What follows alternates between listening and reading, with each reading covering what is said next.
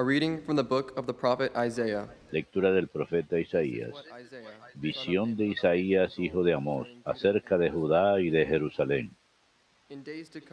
Al final de los días estará firme el monte de la casa del Señor en la cima de los montes, encumbrado sobre las montañas. Hacia él confluirán los gentiles, caminarán pueblos numerosos. Dirán, vengan, subamos al monte del Señor, a la casa del Dios de Jacob.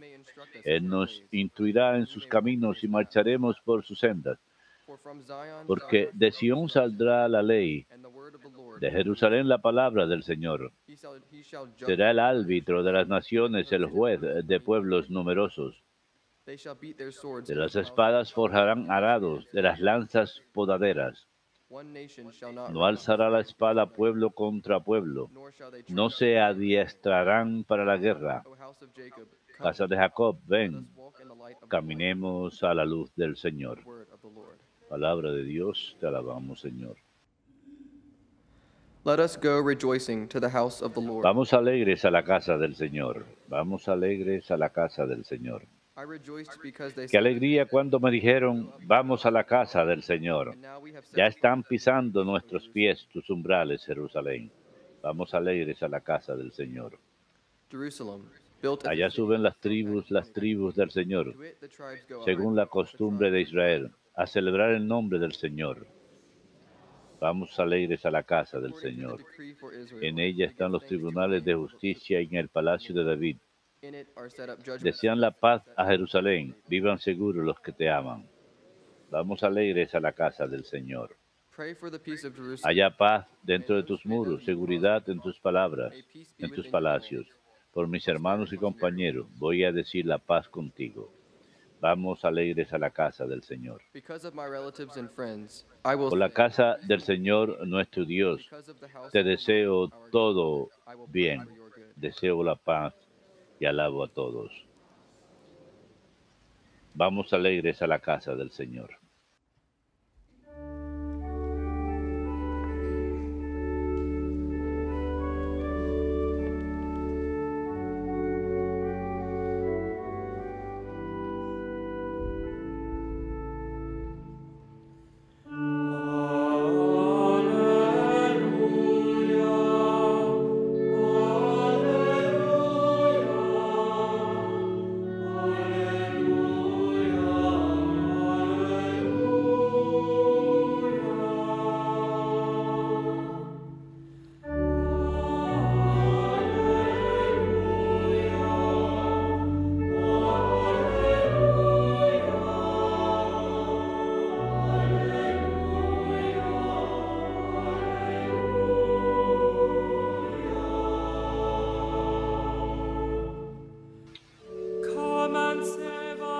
El Señor nos gobierna, el Señor nos da leyes, el Señor es nuestro Rey, Él es nuestra salvación.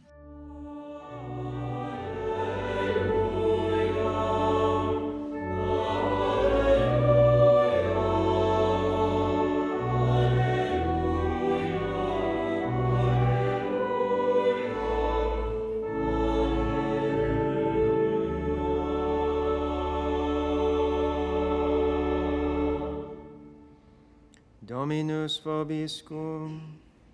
Et cum spiritu tuo. Lectio Sancti Evangelii secundum Mateum.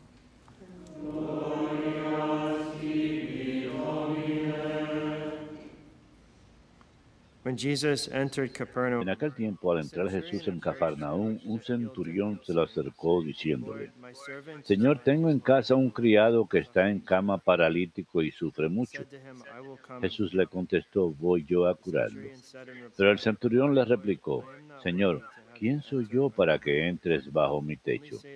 Basta que lo digas de palabra y mi criado quedará sano. Porque yo también vivo bajo disciplina y tengo soldados a mis órdenes. Y le digo a uno, ve y va.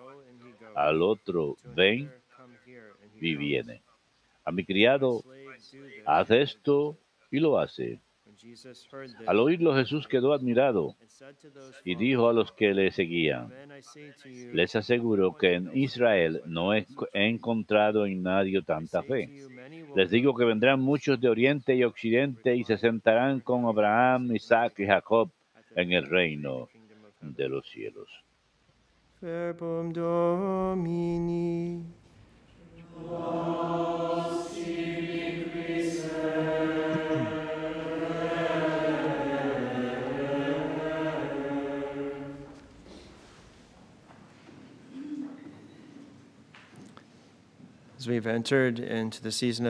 Al comenzar el tiempo de Adviento, leemos el ah, relato de la historia de Isaías en nuestra primera lectura.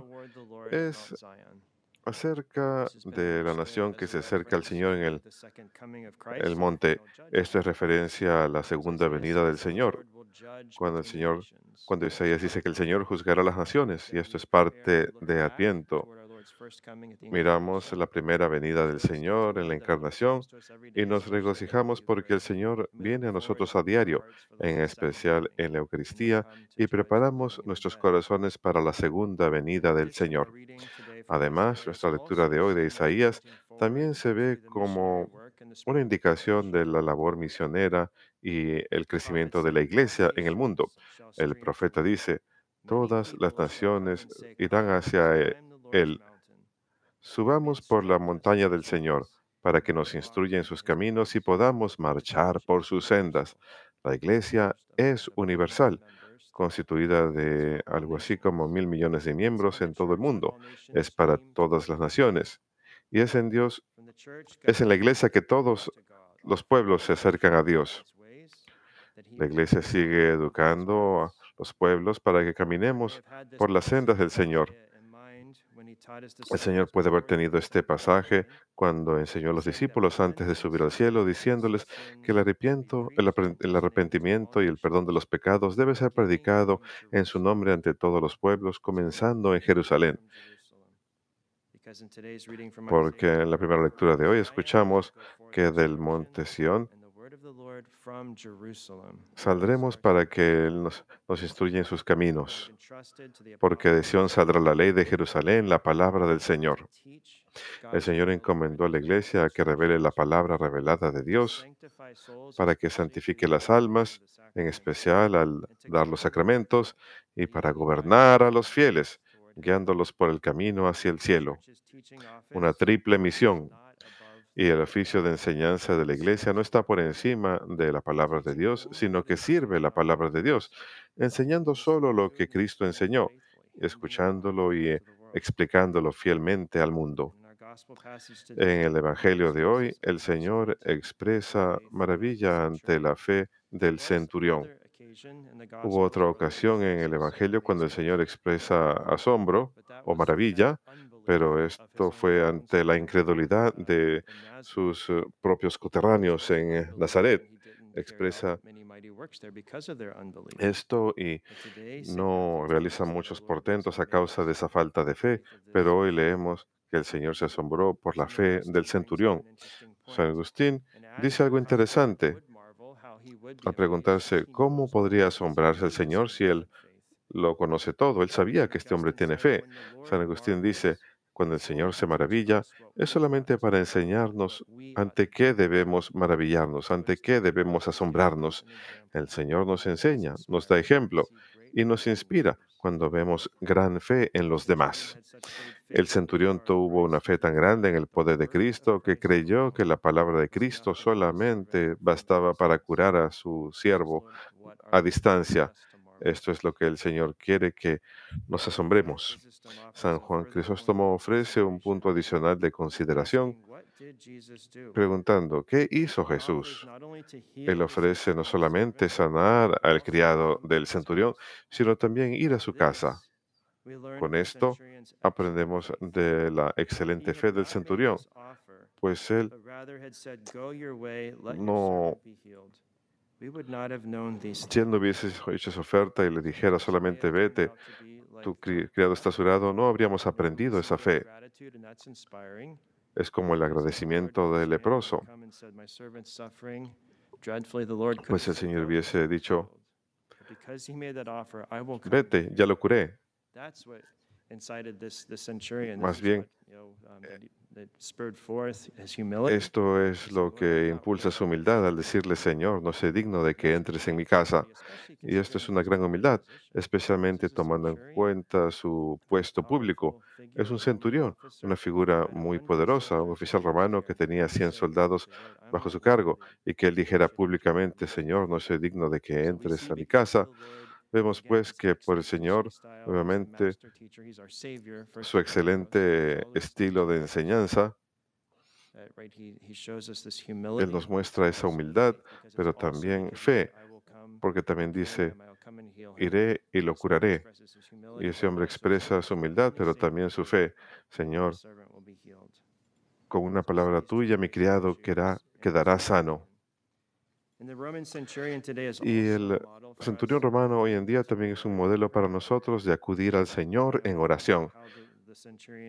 Si sabemos cómo el centurión se acercó al Señor, no le dijo al Señor qué hacer, sencillamente le dijo, Señor, mi siervo está paralizado y sufriendo mucho. No le dijo, sánalo, nada más le dijo cuál era la situación.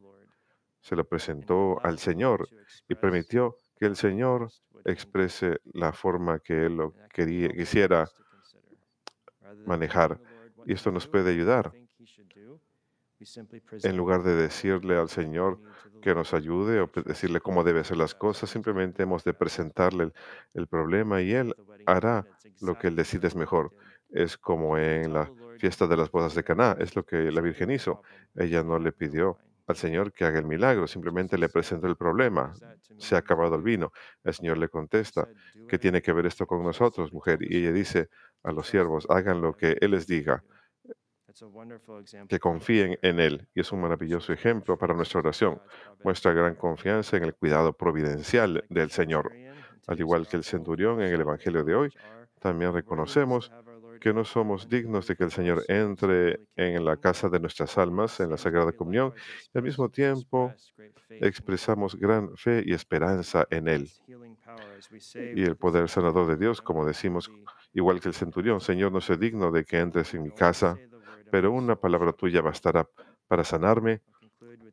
Concluiré con estas palabras de San Agustín. La fe debe ir de la mano con la humildad. ¿Qué elogió el Señor en la fe del centurión? Su humildad. Señor, no soy digno. Y como recompensa por su humildad, el Señor entró a su casa. La humildad del centurión fue la puerta a través de la cual entró el Señor para tomar posesión plena de lo que él ya poseía.